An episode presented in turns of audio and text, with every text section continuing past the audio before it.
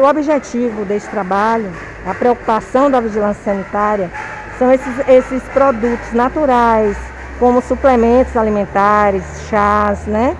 Que são, estão sendo comercializados sem alvará sanitário e com indicação terapêutica, o que não é permitido, né? Por ser um alimento, ele não pode ter indicação terapêutica. Para que ele tenha indicação, ele precisaria de um registro sanitário junto à Anvisa.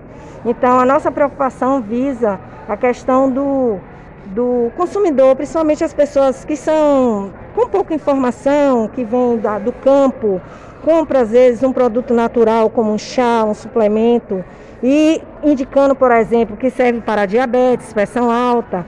E aí o que é que acontece? Ele lá, ele deixa o seu, seu medicamento de uso contínuo e passa a usar esse suplemento, esse chá, confiante no resultado.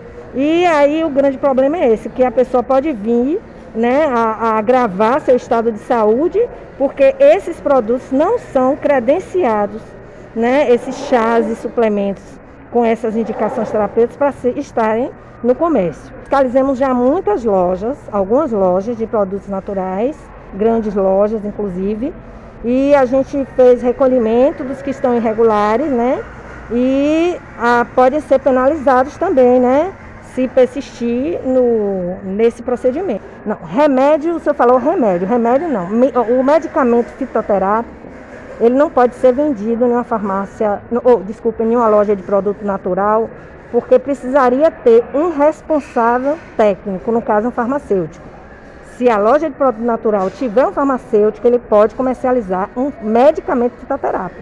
Mas a questão aqui não é medicamento, é alimento.